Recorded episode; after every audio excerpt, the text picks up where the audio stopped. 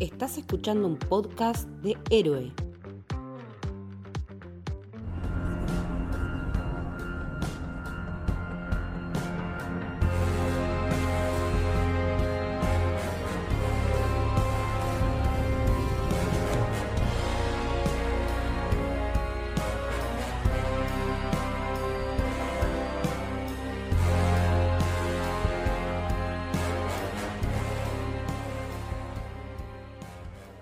Bienvenidos, bienvenidas al Camino del Héroe. Mi nombre es Lucho Torres Toranzo y acá estoy acompañado de la mejor manera posible con mi queridísima amiga Leti. ¿Cómo andás? Hola Lucho, ¿todo bien? Contenta, supongo, porque vamos a hablar de algo que te apasiona bastante, supongo.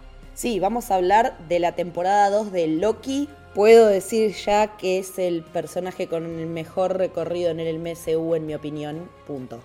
Sí, mejor que Tony Stark, sí, mejor que Steve Rogers, sí, mejor que Wanda Maximoff, sí. Loki, Dios de las historias. Esto va a ser full spoilers. Fúmennos. sí, para antes de, O sea, si ya no quieren, no la vieron y antes de, de que se vayan corriendo, ya que Leti tiró una verdad absoluta, a mí me toca decir otra. Yo creo que estamos ante la mejor serie de Marvel, superando desde mi punto de vista WandaVision porque hemos debatido muchas veces de ese último capítulo de WandaVision. Algunos lloran la falta de cameos, cosa que yo no comparto, pero bueno, eh, dividió aguas ese final y creo que Loki como al unir las dos temporadas es perfecta eh, por donde se la mire y, y, está un escaloncito por arriba. Eso no significa que WandaVision sea mala. Estamos hablando que Loki es un 10 y WandaVision es un 9,99 periódico. Así que claramente eh, ya está. Eh, ahora van a venir spoilers de a poco. Así que si querían saber si nos gustó o no nos gustó la segunda temporada, está claro que sí, ¿no? Sí, la verdad es que esta semana que pasó al momento de grabar esto entre The Marvels y el final de Loki, tuve una semana Marvel full como hace rato que no tenía de eh, ponerme a escuchar podcasts, escuchar entrevistas, eh, buscar notas en internet para seguir leyendo, informándome, porque como los viejos tiempos, o sea, el que diga que Marvel se murió, la verdad que no entiende nada de cómo está funcionando esto, si bien muchas cosas van a cambiar, muchas cosas han cambiado, no nos olvidemos que este año tuvimos Quantumania, o sea, tenemos el quilombo legal de Jonathan Majors, que no sabemos qué nos va a deparar. Pero esta semana para los Marvelitas eh, que seguimos arriba del barco fue Chef Kiss. Sí, yo creo que la última vez, si no me equivoco, y vos me podés corregir, que, vimos una cosa así, fue cuando terminó Hawkeye y estaba justo el estreno de Spider-Man No Way Home, que, que ya un primer spoiler, en aquella ocasión fue medio una farsa porque nos vendieron una conexión que, era mínima, literalmente mínima. Acá en cambio eh, hay no una conexión, sino mil teorías que uno puede hacer sobre cómo terminó Loki y qué pasa al final de, de, Marvels, que eso lo podemos dejar para el final porque por ahí hay gente que todavía no vio la película, entonces primero hablemos de Loki y al final... Aparte lo charlamos a full en el episodio de The Marvels, que ya está disponible, así que... Y de último al final del episodio, cuando podamos teorizar sobre cómo sigue esta historia, si es que sigue, eh, me echamos un poco también ahí de lo que ya hicieron con The Marvels, pero bueno, ya llegará eso, primero hablemos un poquito de Loki. A ver, ya las primeras impresiones las hicimos, ahora podemos hablar full full spoilers y nos fuimos muy eh, elogiosos los dos de manera distinta, pero los dos hemos posicionado a Loki en, un nivel altísimo. Y si querés, para antes de empezar a hablar de la trama, los actores, podemos contarle a la gente que hay un cambio, pese a que la continuidad podría uno, o sea, es un cerrar los ojos y abrirlos y, te dijera que en el medio no hubo un vacío. O sea, el, primer episodio de la segunda temporada podría ser el séptimo, en realidad, y la gente se lo creería, porque la continuidad es así de, perfecta. Pero la realidad que detrás de cámaras hubo varios cambios que podemos ir charlando entre los dos, si te parece, para darle un poco de contexto y después ya meternos justamente en la historia. A ver, eh, una cosa que estamos hablando recién con Leti, porque literalmente no lo sabemos y, no vamos a mentir, es que Michael Waldron, que es el, autor y, entre comillas muy grande showrunner, porque Marvel no tiene showrunner, a partir de ahora los va a empezar a tener en las series eh, de la primera temporada, eh, y quien después escribió el guion de Multiverse of Madness y que va a ser el de Secret Wars, eh, desaparece, entre comillas, de, la ecuación. Creemos con Letty que es el encargado de la historia macro, es decir, él fue el que dijo la serie empieza acá y tiene que terminar acá, pero la persona que en el medio se encargó de, escribir y narrar la historia es Eric Martin, ¿no? que es un guionista que estuvo en todos los episodios, aunque en dos compartió, eh, perdón, en tres compartió eh, la escritura de, los episodios y es la persona más importante, me parece, junto a otras dos personas que quiero destacar que son los directores, Justin Benson y, Aaron Murhead. Que vinieron a reemplazar a Kate Herron, que fue la directora principal de la primera temporada.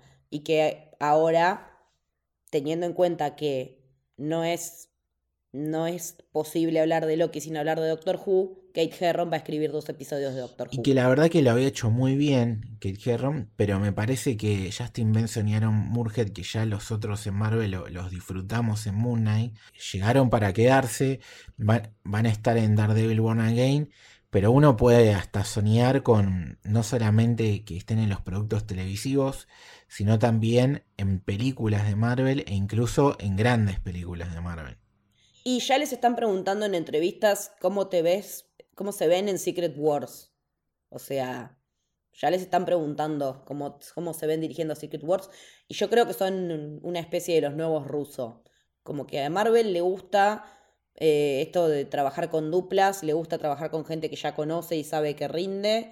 Así que ahora que ya tiene a estos dos tipos que vienen del cine independiente, super indie, que aparte también suelen tener cameos, los vimos en un cameo eh, en Loki en el episodio, en, el episodio 5 de esta temporada última. Eh, los tres que se escapan de Alcatraz, dos de ellos son, son Benson y Murhead. Así que son tipos que les gusta estar en el guion, en la dirección, en la actuación, porque es lo que hace generalmente la gente en el cine indie, es eh, gente orquesta. Sí, la verdad que que la rompen toda y tienen un, estilo muy particular. Tiene un poco esto de cámara en mano en muchas ocasiones, que también es algo que, lo suelen hacer los rusos. Eh, acá me parece que juegan un poco más con algunos traveling y... El trabajo de cámaras acá es impresionante. O sea, hay momentos en los que no sabes cómo están haciendo, sobre todo cuando van a la oficina de Obi, ponele que tenés que ver todos los cachivachitos que hay, porque también eso es un set armado práctico, al igual que el de, que el de AD, que es eh, Obi cuando está en la línea de tiempo que le corresponde, digamos, y que aparte son muy parecidos, como si de la, de la vida real del escritor barra físico eh, hubiera quedado un resabio que fue a la TVA y así Obi construyó su oficina. Me parece que, la manera de trabajar los travelings con Zoom a la vez es una manera a, lo Kubrick. O sea, el que hacía eso era Kubrick directamente. Estamos hablando de uno de los mejores directores de historia del cine.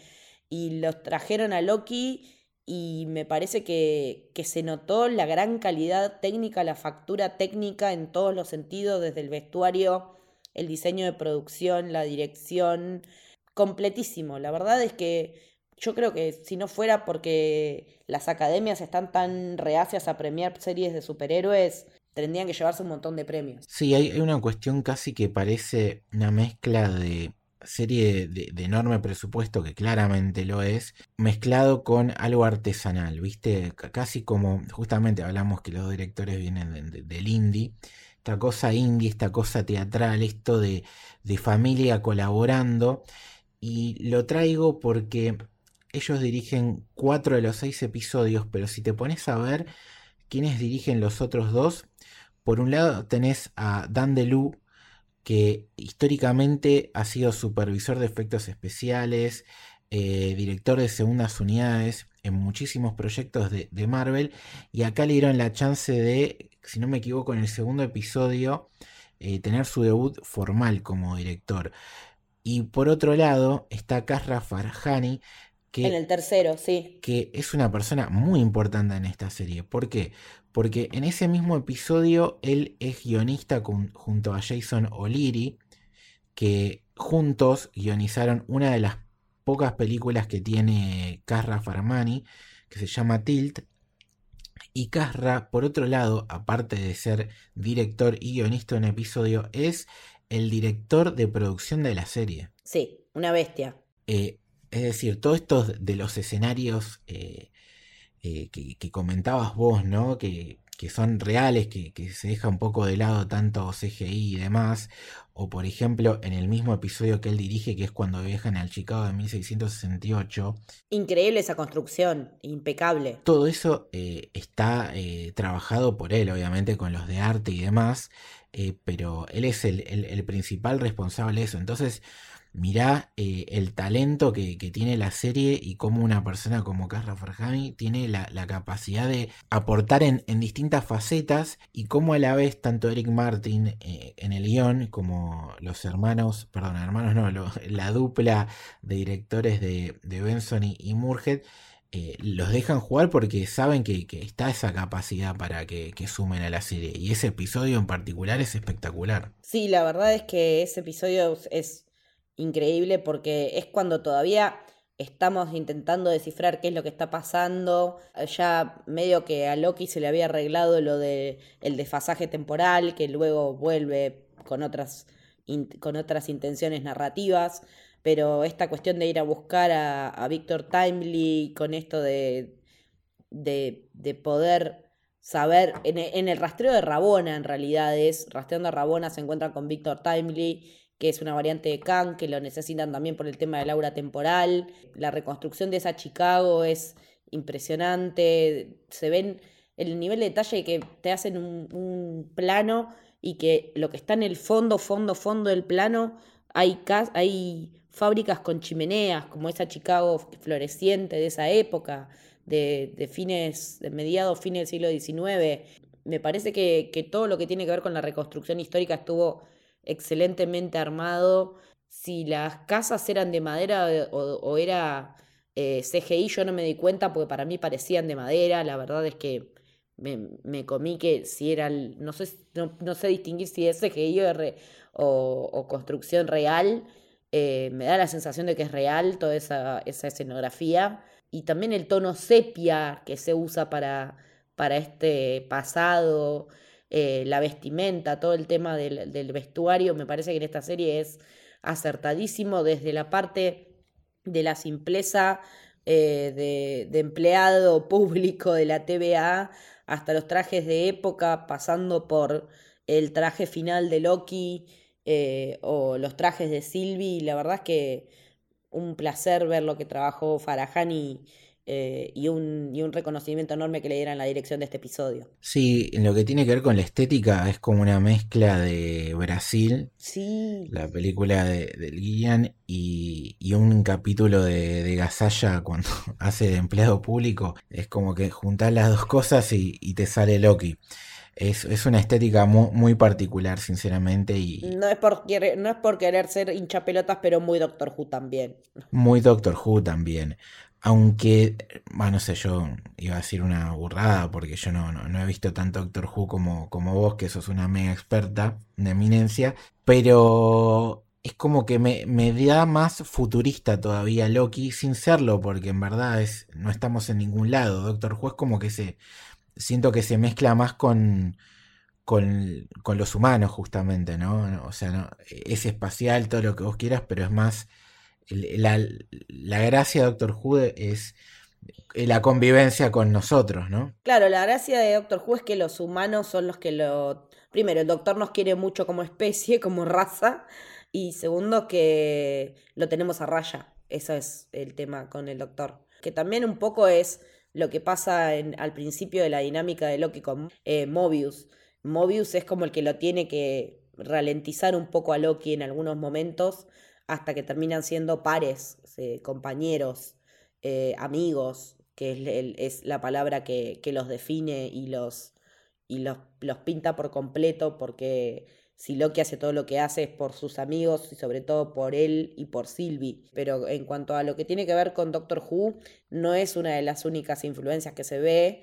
Cuando habla la gente que estuvo trabajando en la serie, dicen que una de las mayores inspiraciones para lo que es esta temporada, esta segunda temporada, es un episodio de Lost, que es la constante para mucha gente el mejor episodio de la historia de la televisión. Yo me permito discrepar, pero entiendo por qué lo dicen, porque la verdad es que la estructura es muy parecida a muchas de las cosas que pasan en Loki. Eh, más allá de que también podemos encontrar paralelos con el día de, el día de la marmota.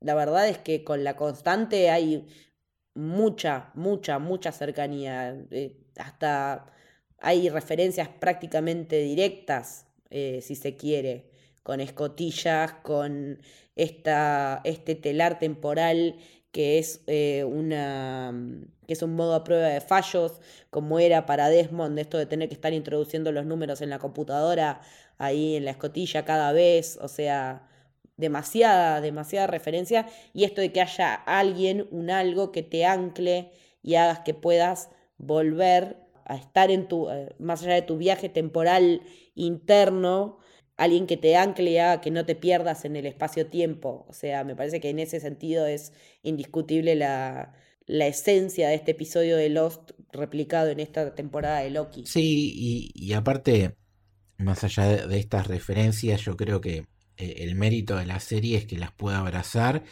y aún así lograr tener su propia identidad. Exactamente, tal cual. Y parte de esa identidad, que yo creo que ya es icónica en un montón de cosas, tiene que ver de una última persona que quiero destacar dentro de, la producción y la parte técnica de la serie, que es Natalie Holt. Puf, MVP, MVP. Que regresa, o sea, continúa, mejor dicho, en la serie después de la, de la primera temporada.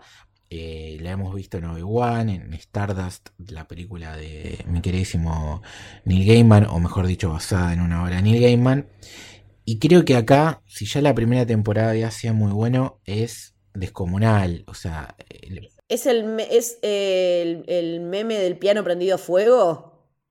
Es eso.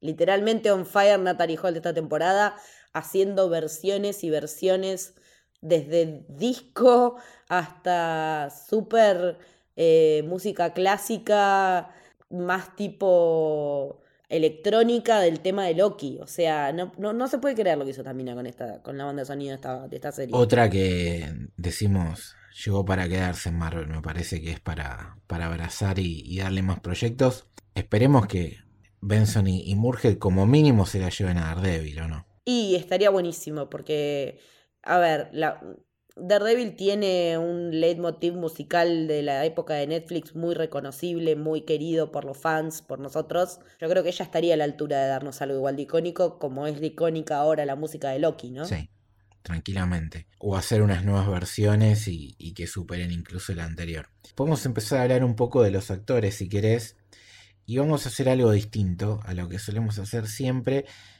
Y empecemos de menos a más, si te parece. Por un lado, están estos personajes muy chiquititos que aparecen algunos solamente en el primer episodio, otros más eventualmente, pero que son parte del carisma que tiene la serie, ¿no? Eh, por un lado está Neil Ellis como este cazador de 90, que es el, típico personaje que, que, está siempre ahí, milico, cara de malo, que ya lo habíamos visto en la primera temporada y que la realidad es que no aporta tanto en la serie, pero bueno, e, e, es uno más. Tiene una continuidad. Sí, tiene una continuidad, tiene un... E, es de estos que de alguna manera se dan cuenta de, errores del pasado y, se cambian de lado. Por otro lado tenemos a Alice Carr como la, jueza Gamble, que tiene ese cameíto en el primer episodio. Eh, es una actriz que, la, hemos visto en Good Omens, The Witcher, Debs, etcétera, etcétera. Sí, el diálogo que tiene con, con B15 me gustó mucho. Cuando le dice, si me hiciste cambiar de opinión a mí, ¿por qué pensás que no puedes hacerla cambiar de opinión a Docs? En ese momento estuvo muy bien. Exactamente. Y es muy divertido la, primera vez que aparece, ¿no? También en ese juzgado. Cuando vemos el Consejo de Guerra. Exactamente. Hablando del Consejo de Guerra y que ya la nombraste, está la grandísima Kate Dickey como la General Docs, que en un momento la gente hizo memes diciendo va a ser más que Thanos y, demás. Sí. Yo he visto los memes diciendo que le daba la teta como al hijo en Game of Thrones a, a, a, a cinco. y en un momento pintaba que podía ser incluso como una especie de villana de la serie, después no, de hecho tiene se, termina volviendo buena y, mostrando que tiene una convicción muy fuerte, ¿no? Porque... Es que ante Renslayer, con esa inflexibilidad, eh, y después de venir a enterarse de que ella había ganado la guerra del tiempo y le habían borrado la memoria, me parece que la pobre Docs eh, y todos los que estaban, los que murieron ahí aplastados en la caja, se la llevaron de, como peludo de regalo y, no era con ellos. Después, bueno, ya tenemos una de las nuevas caras que también aparece en la temporada, que es Rafael Cazar como el cazador X5 o Brad Wolf. X5 dije, ah, dije así. Que, que nada, que es... Personajazo, personajazo, gran es el típico lo amas o lo odias, básicamente, ¿no? Un poco... Es un, boluda, es un boludazo que se la da de vivo y es un pelotudo. O sea, en un momento le dice, vos te pensás que yo no sé que vos te escapás a la línea de tiempo para ser actor. Y es como, sí. el chabón le cabe la fama. Eh, dice que en un momento tiene, tuvo o quiere tener un affair con Brigitte Bardot. O sea, ¿qué? Pero la verdad es que muy, muy buen personaje.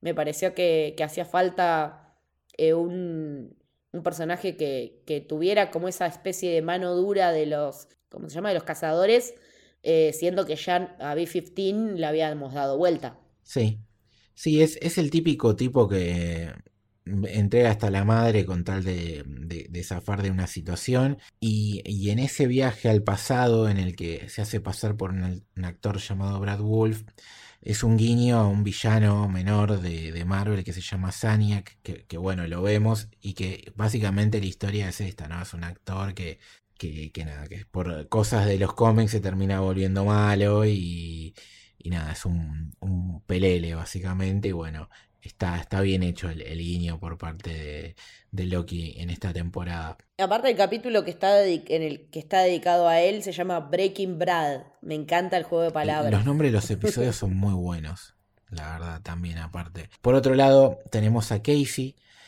interpretado otra vez por Eugene Cordero, que es este, el, famoso que nos hizo dar cuenta de que las piedras del infinito no valen una mierda, ¿no? En la primera temporada que acá eh, interpreta a Casey y también a Frank Morris, que como vimos en la primera temporada es aquel que referencia a una persona real, en este caso a uno de los que, pocos que se escaparon de Alcatraz. Los únicos tres que se escaparon de Alcatraz son esos tres, y nunca se supo si habían, si llegaron a, a escapar o se agarraron en el, en el camino en esto de, jugar con los, con los, personajes de la vida real y, que Loki era D.B. Cooper por una apuesta con Thor, bueno, acá tenemos a uno de los supuestos escapados de Alcatraz eh, en este tipo que se lo llevó a la TVA, que me encanta porque cuando llega a la, a la playa dice no sé qué, te voy a cortar como un pescado y cuando la primera vez que interactúa con Loki le dice que es un pescado, o sea, me encanta. Sí, está, está muy bien pensado. Eh, la referencia, y es uno que me sorprendió que le dieran tanto protagonismo. La verdad, hace una temporada y termina siendo, si bien el, menos importante del Team Loki, termina siendo una parte del mismo. Ya vamos subiendo un poco los escalones y toca el turno de Wumi Mosaku como B15 o la doctora Willis.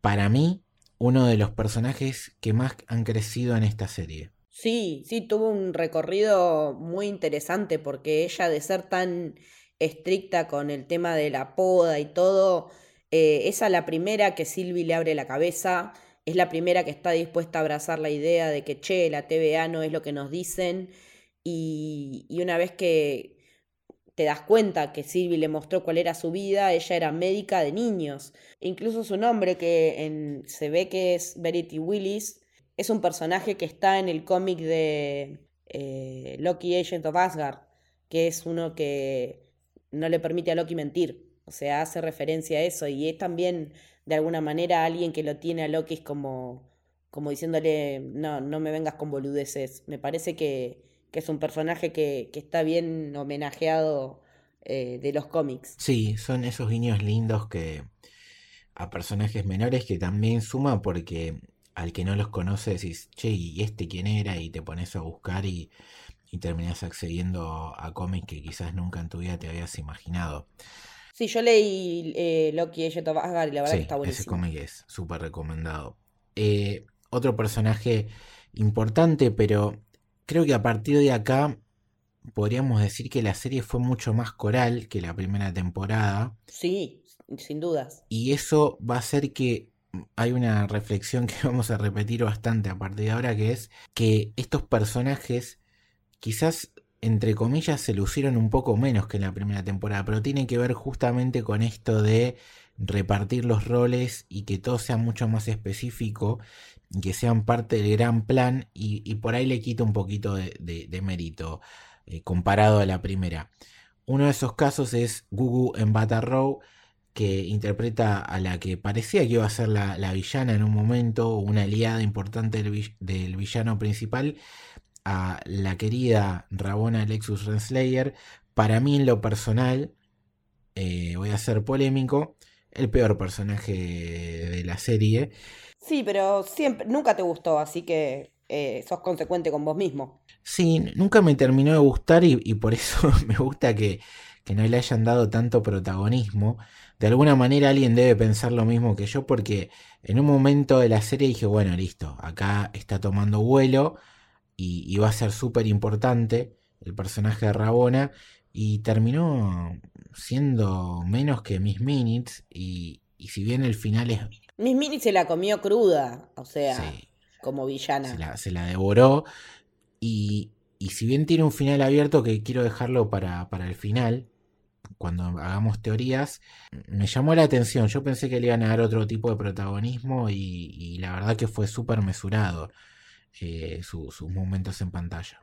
Claro, porque incluso su gran acción de la temporada, que, que pasa como muchas cosas con esto de que al final un montón de cosas terminan no pasando como, tienen que, como tenían que pasar, a raíz de que Loki decide agarrar las riendas del destino, básicamente, su gran jugada, su gran movida, su gran participación era la de ir a darle el eh, manual de la TVA a Victor Timely para que construyera todo lo que tiene que ver con el telar temporal y bla, bla, bla, bla, bla. Todo eso se ve deshecho porque al reescribirse la historia, nada de esto sucede. Victor Timely no se va a convertir en el inventor que, que fue y que llega a la TVA con la necesidad de ayudar a salvar el telar temporal. Todo lo que hizo Rabona no sirvió para nada al fin y al cabo. Se vio borrado de la historia y me parece que para un personaje que tiene el peso como, como tiene ella de haber sido la generala de He Remains en la guerra multiversal, no sé si es justicia poética o no sé si es que no supieron qué hacer con el personaje o lo quieren guardar para más adelante. Porque yo en un momento llegué a conjeturar que ella podía llegar a ser una variante de Kang. Sí, sí, es que hubo mil teorías. El tema que en, ese episodio en el que tenemos la revelación de que ella supuestamente fue la clave de que eh, Remains terminara ganando la guerra y por ende se creara eh, la TVA, a mí me, me dejó un poco frío porque la realidad... No, yo me lo imaginaba, yo me lo veía venir porque aparte habíamos escuchado la grabación que escuchó Loki en los primeros episodios. Sí, pero no, te lo digo tanto... Y yo me veía venir que fuera por ahí. No te digo tanto por lo sorprendente, sino porque nos lo confirman, o sea, esa teoría que queda confirmada, pero si vos te pones a analizar el personaje en las dos temporadas, jamás te crees que ella sea eh, capaz de una cosa así. No, yo sí, yo con el hecho de que, de que se llevara a Sylvie como se la llevó, yo ya la creía capaz de cualquier cosa. Desde la primera temporada. Sí, pero no, no tanto porque sea una garca, sino porque, digo, para ser el la general de, de, una guerra multiversal en la que están eh, realidad, realidades y, superhéroes de todo tipo tratando de, impedir cosas, eh, no la veo con la suficiencia para táctica ni, ni, de poder como para hacer la que incline la balanza, ¿entendés? De hecho, me parece que Miss Minutes me, dio mucho más miedo y, la sensación de tener la capacidad de hacer una cosa así que ella. No sé si tiene que ver con la interpretación o tiene que ver más con lo que decís vos, que por momentos eh, daba la sensación que no supieron bien por dónde encaminar el personaje y que por ahora queda abierto justamente. Pero bueno, es algo que, que lo veremos a futuro, si es eh, algo desaprovechado, algo que no supieron cómo llevarlo o simplemente era una semillita para que disfrutemos más adelante. Y para mí tiene olor a seteo a futuro. Bueno. Porque en los cómics ella es la pareja de Kang. O sea. Sí, y, y, me gustaría ver, no sé si en pareja con Kang, pero verla trabajando codo a codo con un Kang, con el Kang Prime, por ejemplo.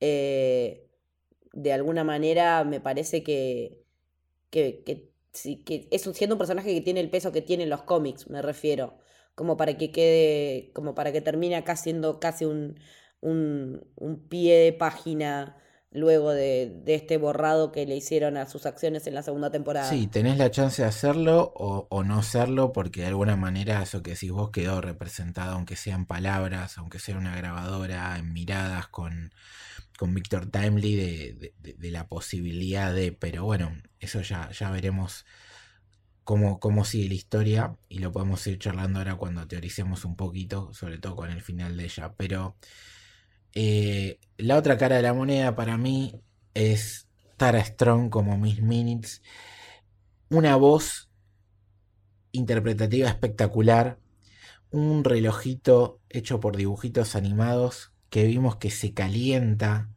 Cuando vi que estaba caliente con cosas me quería morir, digo, no puede ser. Que se quiere, un reloj animado que se quiere coger al, villano de... A su creador. A su creador y al villano de, de toda esta saga de Marvel.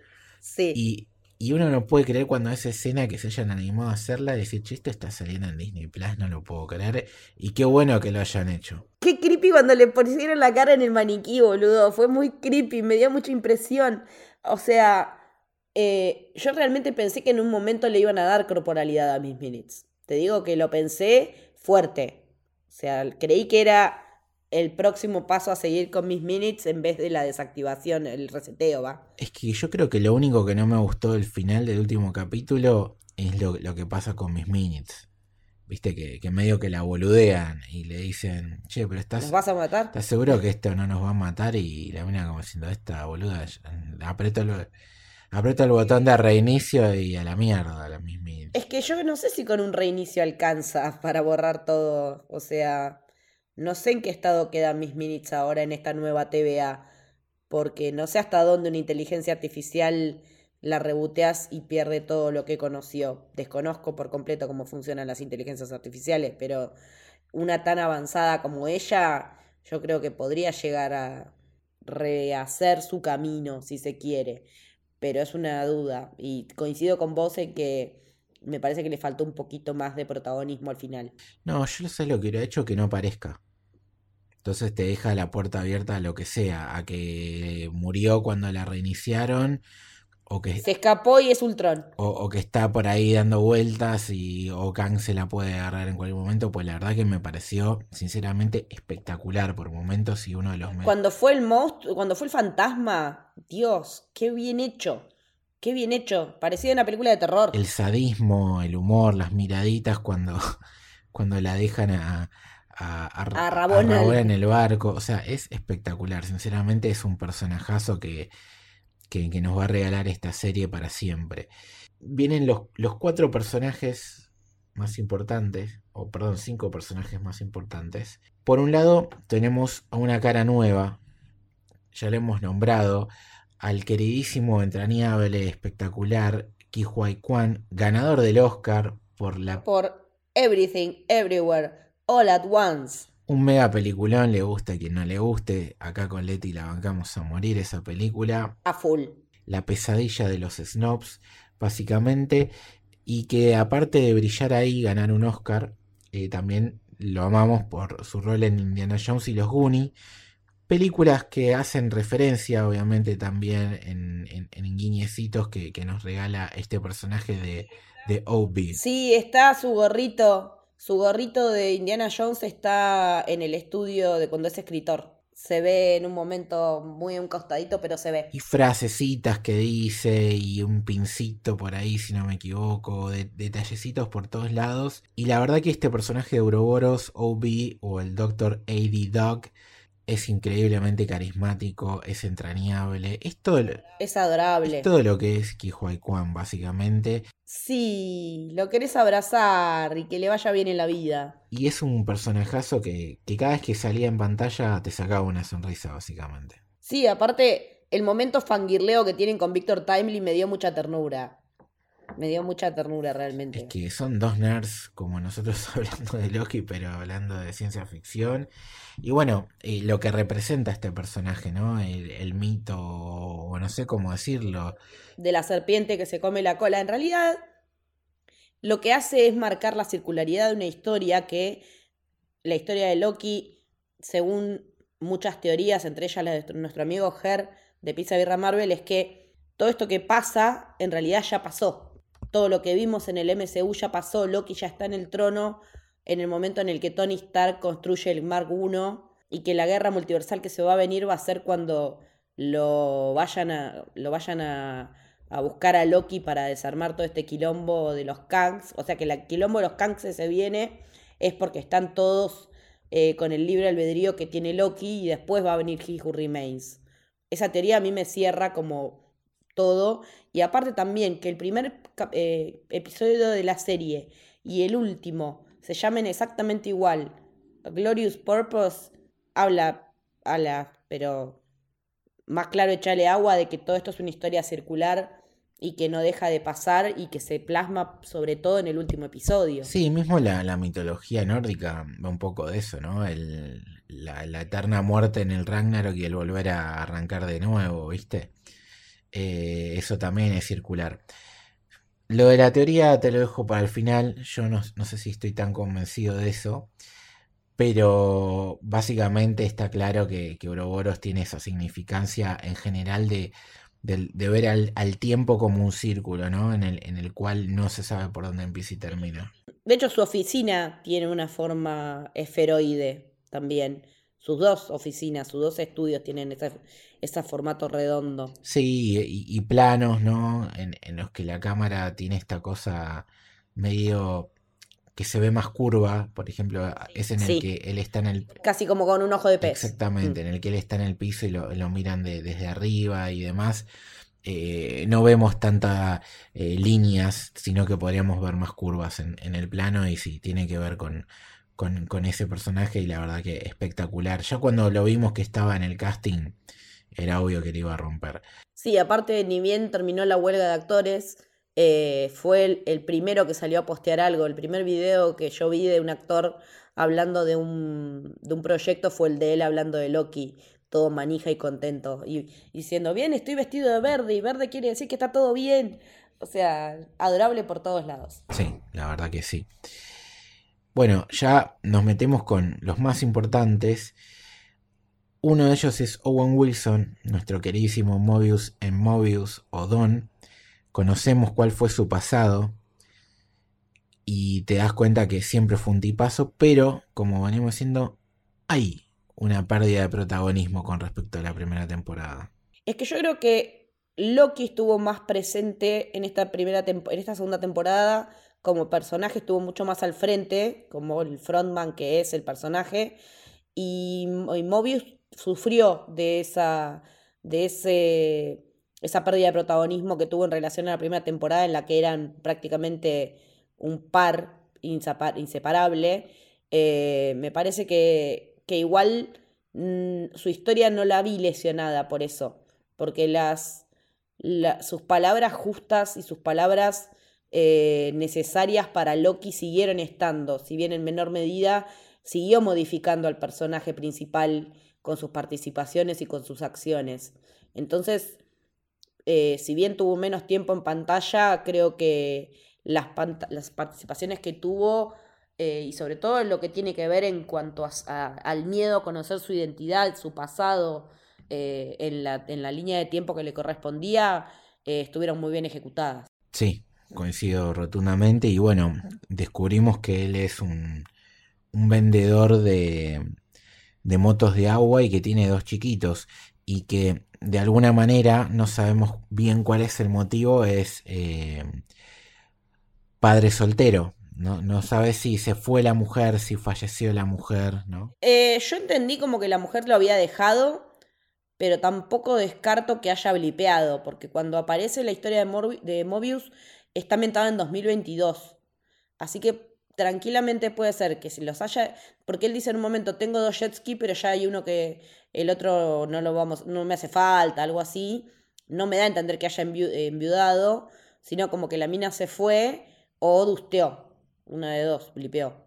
Sí, y aparte hay que ver, eh, yo creo que es un personaje, el de Mobius, que, que de alguna manera tiene que volver, aunque sea un cameo futuro, porque nada, es, increíble lo de, lo Don Wilson.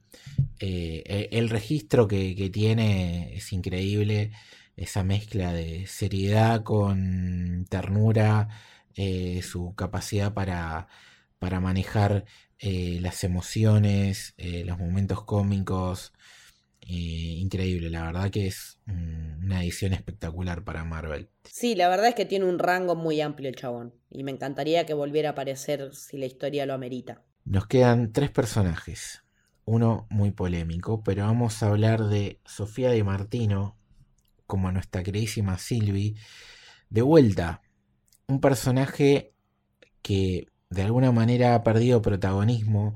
Eh, se perdió también esa cosa de, del romantiqueo eh, fuerte, que, es lo que predomina en la primera temporada, pero que es la protagonista para mí de una de las escenas más espectaculares de los últimos años de Marvel. Sí, sin duda, la escena de la casa de discos. La escena de la casa de discos es deslumbrante en todo sentido. Brillante, desde la música de la Velvet el look de ella, el plano que va cambiando se vuelve en un contrapicado, eh, cómo empieza todo a espaguetificarse. Una locura de plano me hizo acordar a Legión, a ese nivel de locura de, plano. En, ese, en, ese, en ese nivel de calidad estamos hablando. Tal cual, es que es eso, literalmente es el, ejemplo perfecto el que acabas de dar. Y, y es eso, es cine champagne, serie champagne como quieras decirlo, es eh, lo mejor de lo mejor, calidad máxima, es espectacular totalmente. Y en su momento vos dijiste que es una serie que, bueno, suelen ser minimizadas, la de superhéroes, pero esa escena debería ganar un premio. No sé si existe un premio a escenas porque la verdad que no, no soy muy de premios de televisión, pero debe... Para la cinematografía tendría que ser. Pero debería esa escena llevárselo un premio de algo porque es hermosura eh, y calidad y amor y, y sacarse la, la, chota, como se suele decir, y decir, mirá que, bien que hago, que hago televisión porque es, increíble. Eh, ¿Cómo viste vos la pérdida, entre comillas, de protagonismo de Silvi? Me llamó la atención, pero entendí que ella no quería saber más nada con nada. Estaba escuchando una entrevista a uno de los productores ejecutivos de la serie que le preguntaban precisamente por esto, de, la cuestión de, de por qué no, no, retomaron el vínculo romántico de Loki con Sylvie. Y lo que decía él era, en nosotros entendemos que ellos al fin de la primera temporada, al pasar lo que pasa con He Who Remains, es como que hay un corte, como que dejan de tener una relación romántica, pero a su vez siguen siendo personas que se preocupan mucho una por la otra pero, cada, pero Sylvie quiere hacer la suya. Y también está como Mobius para decirle a Loki las cosas que necesita escuchar y las cosas que tiene que escuchar y no las que quiere escuchar, porque la que le hace entender que el camino de los Loki siempre es perder y a su vez que él no se banca a estar solo y a su vez que se tiene que hacer cargo de su propia historia, es ella. Y ella es la que le dice, si vos te tirás a la sagrada línea de tiempo, no, no nos estás dando la posibilidad de luchar. Y me parece que eso es clave para que Loki tome la decisión que toma en el último episodio. Entonces, si bien se tratan como exes, eh, y después tengo otra cosa más para acotar al respecto sobre esto de enamorarse de uno mismo, eh, me parece que si bien tiene menos protagonismo, tiene muchas frases que son como que pega, que impactan fuerte en Loki porque Loki realmente se preocupa por ella, por más que ella esté preocupada más por hacer su vida que por, por primera vez hacer su vida, después de estar escapando durante todo lo, desde los seis años que se la llevó Rabona, y, y tiene, tiene las participaciones necesarias como para ubicarlo a Loki en su palmera cuando Loki no sabe qué hacer con este poder de decisión que tiene, con este nuevo poder que ha adquirido y, lo sabe orientar para que él pueda tener el ejercicio del libre albedrío que ella está, por el que ella está abogando. Es que yo creo que la clave es lo que vos dijiste, que es contextualizar las cosas, ¿no? He visto gente que le tiene un odio al personaje de Sylvie para mí inexplicable. No entiendo el odio que hay hacia Sylvie, la verdad. No lo, no, no lo capto, no, no, entiendo. Y creo que es muy fácil de entender eh, sus equivocaciones y algunas de sus decisiones que parecen egoístas, porque estamos hablando de un personaje, como dijiste vos, que le raptan a los seis años, vive toda su vida presa, cuando logra escaparse está todo el tiempo escapándose y el primer momento que tiene con... Viviendo en apocalipsis aparte. Sí, y cuando tiene el, momento, entre comillas, de, de, ser una persona normal, se refugia en eso y aún así, cuando se da cuenta que, que las papas queman y tiene que salir a la cancha a jugar, lo hace. Eh, entonces, no sé, me parece que es un personaje increíble el, el de Sylvie. Eh, yo la extrañé un poco, de hecho, en, esta temporada. Pero disfruté de sus momentos y creo que le regalaron una de las mejores escenas. Y ojalá que la volvamos a ver.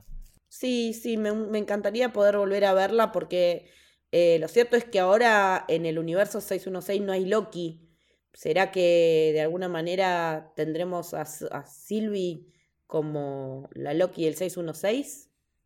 ¿Quién sabe? se puede soñar, ¿no? Sería loco. Imagínate que se enamoró de, de su versión masculina. Mira si se enamora de su hermano ahora. Sería. Muy Lannister, muy Lannister todo. sí, ¿no? Sí. E, esa, esa no, no, se la vería venir nadie tampoco. No, pero Thor es hombre, una sola mujer está enamorado de Jay Foster. Sí, es cierto. Nos quedan dos personajes y la verdad que me estoy batiendo hace rato de cuál debería ser el, el último de los dos para hablar. El último es el protagonista. Sí.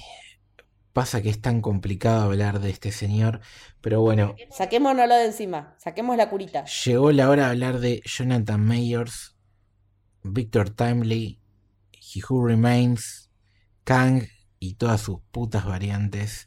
Había así por ahora. Y las que nos faltan ver, si es que lo mantienen en Marvel. Vamos a decir varias cosas. La primera y principal la rompió toda en la, en la temporada, hay que, hay que admitirlo.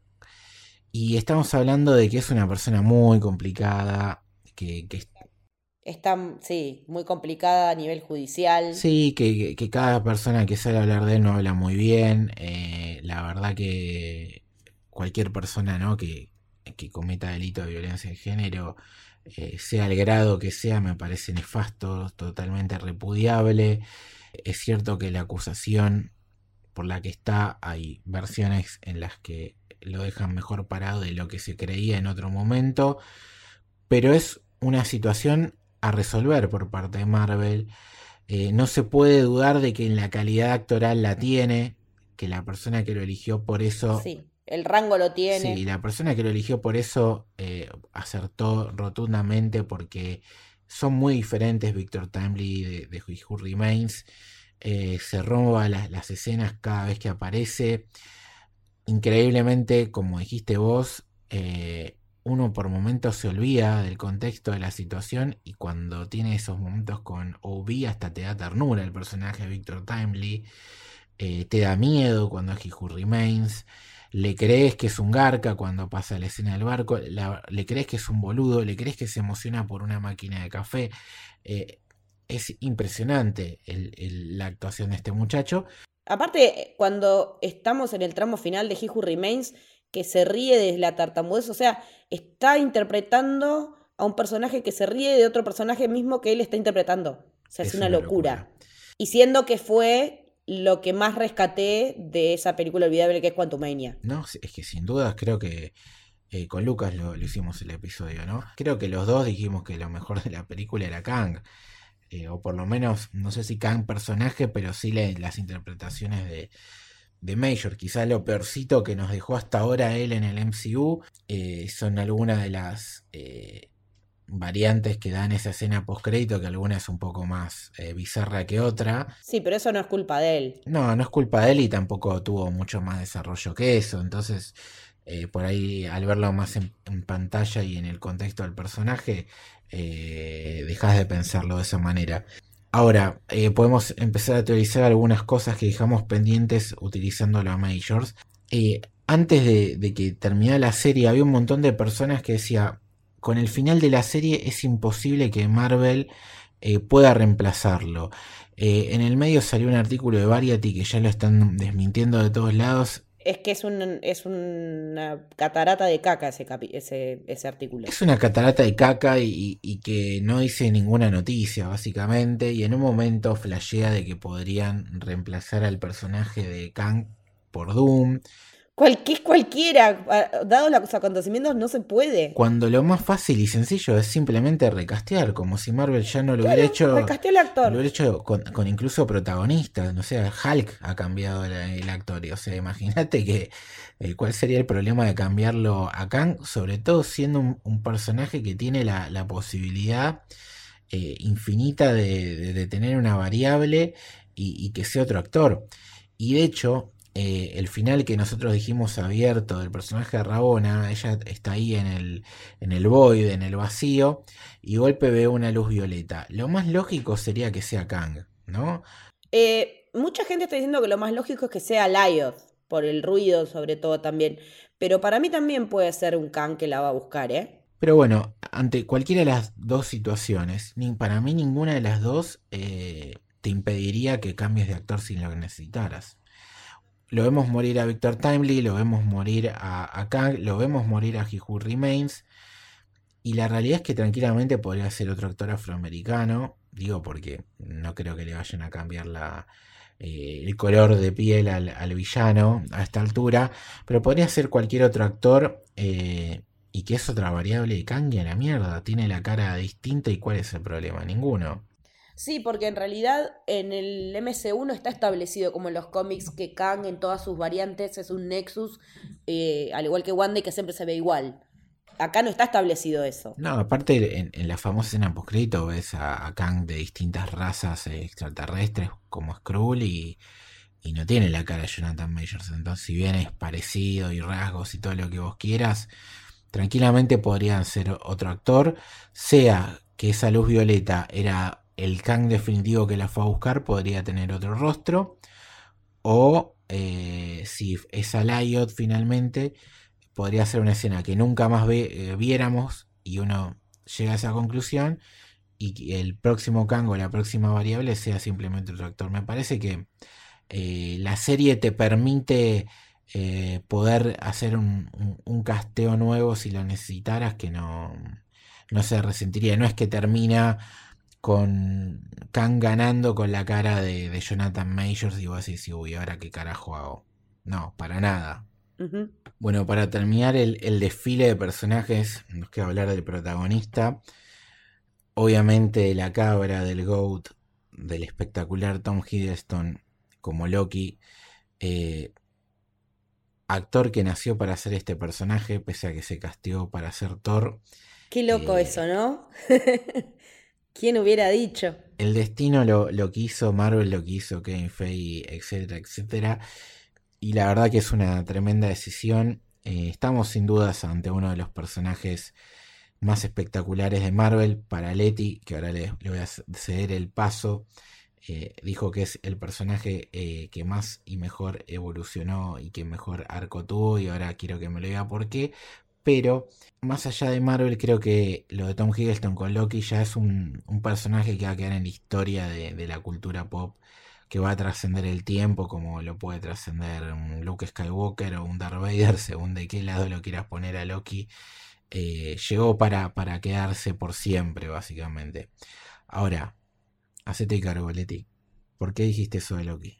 No es fácil hacer un buen camino de redención sin caer en el golpe bajo, sin caer en los lugares comunes Me parece que con Loki atravesaron un montón de etapas a lo largo de todas las películas, desde Thor 1 hasta eh, Infinity War, en la que definitivamente muere a manos de Thanos. En Endgame se escapa con el tercer acto y es cuando lo vemos aterrizar en la TVA y empieza realmente a descubrir quién es, a plantearse en serio quién es al estar rodeado de personas que lo interpelan. O sea, ¿qué hace de Loki un Loki? Es una de las preguntas que se hacen en la primera temporada. Y una de las conclusiones a la que llegan con Sylvie es, los Lokis estamos destinados a perder. Perder todo, perder eh, a, su, a, su, familia, perder eh, en las empresas que llevan adelante, eh, siempre pierden, todo lo pierden. Me parece que el recorrido que hacen con Loki en la serie, como recapitulación de todo lo anterior y aún sin haber vivido todo lo que vivió, pero viendo morir a su madre en pantalla, sabiendo que fue su culpa, lo hacen repensar un montón de cosas y me parece que nos hace repensar a nosotros cosas de nosotros mismos. Y yo creo que las ficciones que mejor funcionan son esas que nos hacen pensar en cómo nos interpelan, si es que lo hacen, las acciones de los personajes, los pensamientos, los sentimientos. Y en esta serie me pasó todo el tiempo estar preguntándome qué soy, por qué soy como soy, por qué me, me doy siempre con la, cabeza contra la pared con las mismas cosas, por qué tropezo con la misma piedra. Eh, todo eso me hizo ver Loki.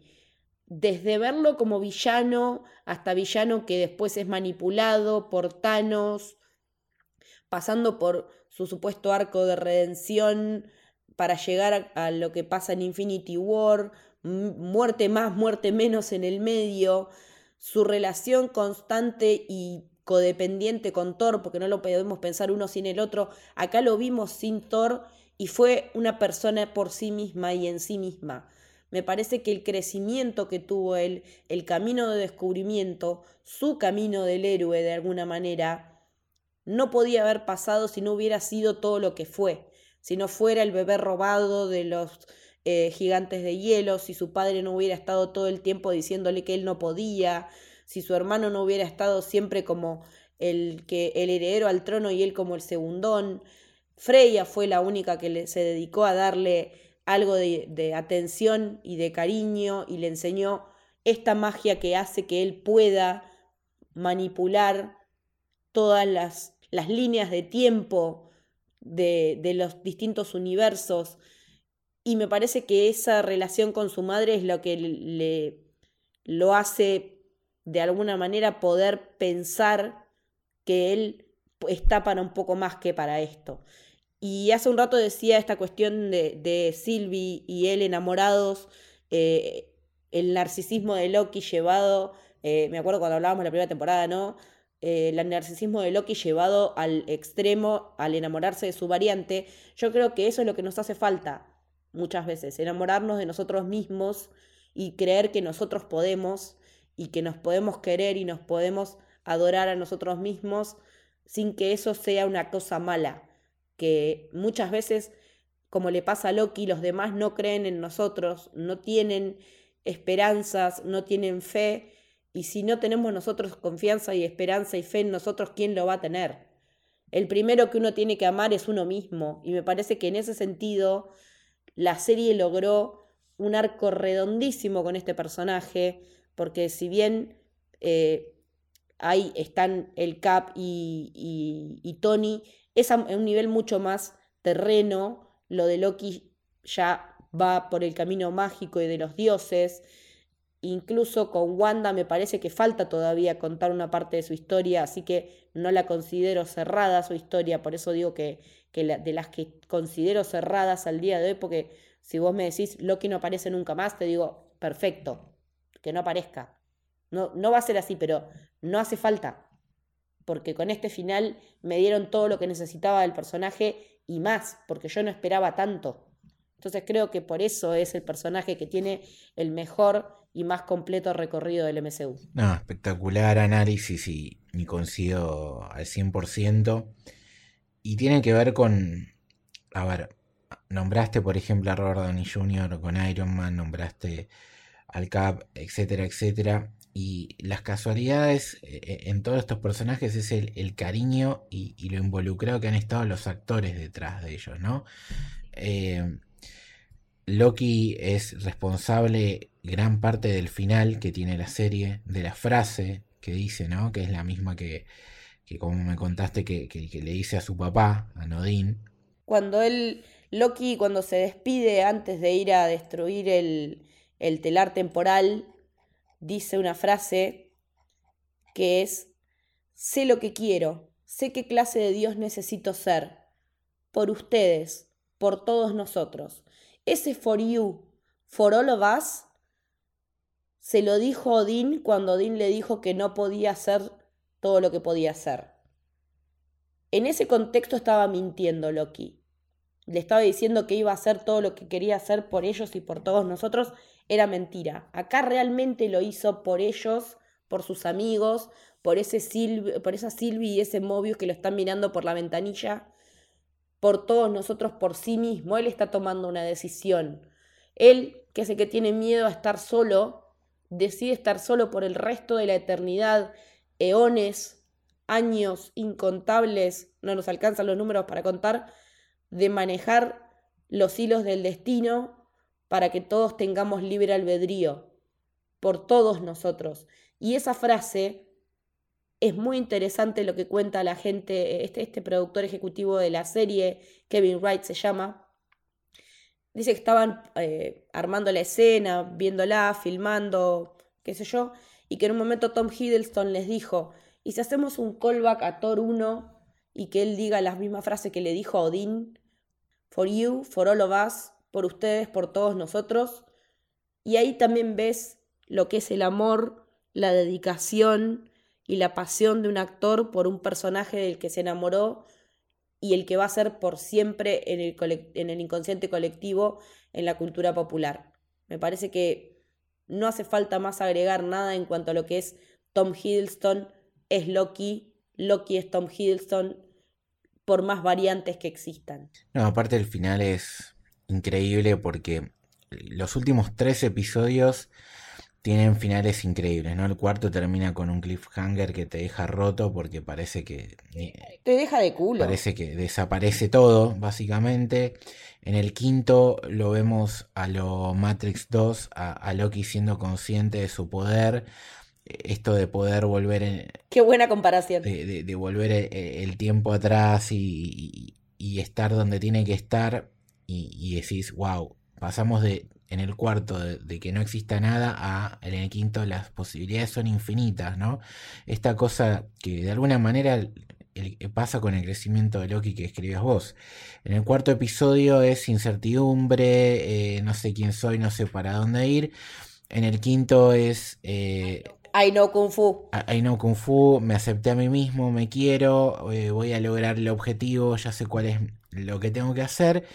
Y en el sexto, porque eso puede pasar también en la vida, ¿no? Vos decís, eh, me quiero, eh, estoy bien conmigo, tengo que ir por acá. Y a veces las cosas no te salen pese a todo eso, porque a Loki en el capítulo que la serie, que no lo hemos dicho, atraviesa un montón de géneros dentro de la ciencia ficción.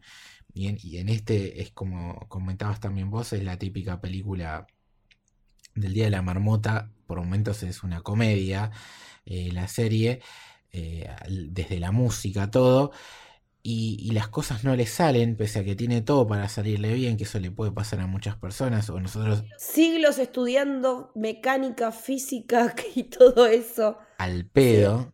Sí. Y, en definitiva lo, que tenía que pasar, eh, espectacular momento de él con He Remains, que mete miedo y, y que ahora lo podemos terminar de teorizar, pero eh, lo que termina pasando es que lo que tiene que hacer es tomar una decisión. Y la decisión es esa, ¿no? Entregarse. Es cambiar la ecuación. Es entregarse al bien común. Es que, exactamente, porque las opciones que le da He Remains no, no son válidas para él, no sirven. Matar a Sylvie no es una opción porque no es una opción. Eh, no lo es para este Loki. Para exactamente, para este Loki que hizo este recorrido que estábamos recapitulando hace un rato, no es una opción matar a Sylvie. No es una opción dejar que las cosas sigan como están a, costo de alguien que él quiere. Entonces, a lo Daenerys Targaryen decide romper la rueda, dice, voy a romper el telar y voy a hacerme cargo de lo que esto implica. O sea, ¿cuándo Loki se había hecho cargo de sus acciones? Nunca. Nunca. No, y aparte, eh, esa transformación en un héroe desde el traje y demás, espectacular el traje, eh, también podría ser eh, la representación perfecta de un dios, ¿no? Porque, viste, eh, sea cual sea tu realidad. Se convirtió en el dios que tenía que convertirse. Sí, pero digo, más allá de eso, más allá de las creencias que puede tener cada uno, si es que las tiene, uno muchas veces lo, ve a, Dios como, o a, la, o a lo que significa ser un dios como algo superior, ¿no? Y el dios perfecto que es este Loki es aquel que, que es, más, humano. ¿entendés? Que, que, que puso su, su empatía por sobre su poder y, sus capacidades, porque él termina sacrificándose por todos. Y lo logra hacer porque entendió lo que es el perder, lo que es la derrota, lo que es perder a la mamá, lo que es sentirse rechazado, etcétera, etcétera, etcétera, etcétera, que es todo el camino que hemos visto de Loki. Y por otro lado, es increíble que toda esta serie y todo el potencial que tiene a futuro y la implicancia y, todo lo que, puede significar para Marvel en, en, Kang Dynasty y sobre todo en Secret Wars, nace de una escena de Endgame que en su momento quedó como un chiste y hoy lo, te lo pones a pensar y es increíble lo que, o sea, esa escena es lo... Lo que hicieron con esa escena. Esa escena eh, inició un camino, una rueda tremendísima y que lo único que sirve es para mejorarte aún más Endgame que parecía imposible ya a esta altura y, lo termina haciendo. Eh, la verdad que es espectacular. Es que eso hacen los buenos productos de Marvel, resignificar los anteriores. Cuando algo de Marvel está bien conectado, hace que veas lo anterior con otro lente completamente distinto y esto nos hace nos pasa con esta serie. Es que va a terminar pasando que lo que parecía una super amenaza, como lo fue, porque no, no hay que subestimarlo, Thanos, y una escena que parecía un chistecito y una boludez va a terminar siendo lo que desate algo aún mayor que Thanos y multiplicado por el infinito que, puede ser la Secret Wars. Y justamente es el pie que tenemos para empezar a cerrar el episodio a través con, las teorías falopa, si es que tenemos, que ¿qué puede pasar con Loki? ¿no? La serie termina con él sentado en este trono, sosteniendo las ramas de, múltiples que, van surgiendo y, y con una mirada triste. Una mirada triste y, que nos permite imaginar eh, cualquier cosa, porque básicamente a partir de ahora el multiverso explotó eh, al máximo y, y es imparable, es algo que no va a parar de crecer. Y la poesía de que la piedra del tiempo sea verde. Que sea verde y que por otro lado tenga la forma del hidrasil, ¿no? Que es otra, otra forma de, lo del árbol, Dios mío, qué arte visual bellísimo, poético, eh, con, las ramas eh, floreciendo, con también, eh, o sea, todo verde, pero con las ramas floreciendo en violeta, y con Loki en el medio, en ese trono al que finalmente accedió, que está hecho de esa especie de mármol que está hecha la ciudadela al final del tiempo, con la técnica kintsugi del oro que repara las grietas. El oro, e, esa misma técnica la tienen los cuernos, Loki, ¿me entendés? O sea, está, todo eso está reparando a Loki también, no solo la línea de tiempo. Está reparando todo el dolor que él ha vivido, todo el dolor que le implica tener que dejar atrás a la gente que realmente le importa, porque también está dejando atrás a su hermano. Y eso es lo que a mí me, me hace teorizar a futuro. El sol volverá a brillar sobre nosotros, se dijo en su momento. ¿Cómo vamos a hacer para que el sol brille sobre los dos hermanos si ahora Loki está en este lugar al final del tiempo? ¿Cómo va a llegar a, eh, Thor tampoco tiene mucha más nafta en el MCU, me parece, porque tampoco Chris Hemsworth quiere seguir eternizado en el papel. ¿Cómo podemos hacer para que esta historia que cierra tan bien pueda llegar a reunir a los hermanos? Eso es lo que yo me pregunto como como interrogante principal. Mira, como mínimo les queda las dos Avengers anunciadas. Eso está, Eso está clarísimo. Tiene que ser por ahí. Porque aparte, eh, este mismo productor ejecutivo dice, Marvel quiere que los hermanos tengan un último momento. Entonces, si Marvel quiere que los hermanos tengan un último momento, van a tener que dárselos. Yo creo que a Loki no lo vamos a ver por un montón de tiempo. O sea, hasta Secret Wars o Kang Dynasty en alguna de esas circunstancias no lo vamos a ver. Pero la teoría que te comentaba hoy de, la de de la circularidad, de que a raíz de que está Loki y hay libre albedrío y hay infinitos Kangs, se puede dar la guerra multiversal que ya sucedió y a su vez todavía no sucedió. Es que, a ver, la guerra va a tener que pasar porque primero y principal, eh, la próxima película de Los Vengadores tiene a Kang de villano y la siguiente anunciada Secret Wars que cualquier persona que más o menos haya leído un cómic sabe y si no se lo contamos que básicamente es una excusa para meter a todos los personajes posibles mezclados y, contar historias de, diferentes realidades, universos. Y viendo eh, para ahora sí vamos a decir algunas cositas de, de, de Marvels que en The Marvel ya nos metieron de manera oficial a los X-Men con la vuelta del actor original de Bestia y esta cosa. sí. Y, esta cosa de que en ese universo, que suponemos que es el de Fox, eh, la Capitana Marvel es una variante en la cual eh, la mamá de Mónica es la que ocupa ese lugar y no Carol. Y que se llama Binary además exactamente, nos permite teorizar un montón de situaciones en las que en algún momento de estos infinitos universos que pueden llegar a aparecer, distintas realidades, eh, alguien se va a tener que querer hacer cargo de ese poder y por ende va a volver a tener que aparecer Loki seguramente contra Kang o, alguna, o algunas de sus variantes. Y eso va a tener alguna repercusión que seguramente termine en Secret Wars y ahí probablemente sea en algún momento el encuentro entre los dos hermanos.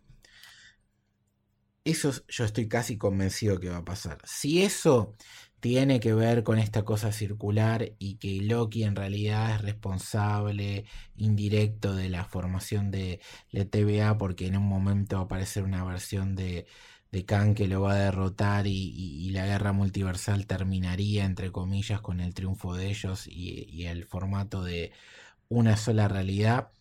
Puede ser, yo no, no lo creo. Puede ser que amaguen a que eso iba a pasar y obviamente el final de Secret Wars no va a ser así. Va a ser con los buenos ganando. Pero me parece que, los caminos apuntan a esas opciones. Lo cierto que las posibilidades son infinitas. De Marvels nos suma el falopómetro eh, a full está, está ahí titilando. Pero mientras tanto, mientras esperemos, mientras seguramente veamos un montón de cosas que quedaron pendientes por la huelga de actores, nuevos proyectos como Young Avengers que se confirmaron en The Marvel que no estaba anunciado, lo que hay que quedarnos es con lo que tenemos a mano, con lo que hemos vivido y la verdad que Loki ha sido una serie espectacular. Sí, ni hablar. La verdad es que disfruté cada semana, vi cada capítulo dos o tres veces. Eh, el cambio de horario, la verdad, un golazo, porque verlo a la noche tranqui, no a las 6 de la mañana las corridas antes de ir a laburar, es maravilloso. Así que ya me pasó con Azoka y me volvió a pasar con Loki y agradezco que hayan decidido este cambio de horario. Eh, la verdad es que la pasé muy bien y la pasé muy bien hablando con vos en este episodio de esta serie maravillosa y que me deja llena de sentimientos y de sensaciones lindas. Lo mismo digo, Leti. Eh, si la gente te quiere leer, escuchar tus teorías y demás, ¿dónde puedo hacerlo? Me pueden eh, seguir en Twitter y en Instagram con Leticia-Haller y me escuchan acá. Bueno, en camino eh, me pueden escuchar hablando de falopeadas de tiempo-espacio también en Tecido desde Memento, que es todo Nolan. También en Por el largo camino con Doctor Who. Eh, ¿A vos, Lucho? A mí también acá en Camino, obviamente, y en todos nuestros podcasts de, la familia. Y en las redes en el Torres Toranzo, Torres con S, Toranzo con Z. Así que nada, este fue nuestro episodio de la segunda temporada de Loki. Esperemos que les haya gustado. Chao.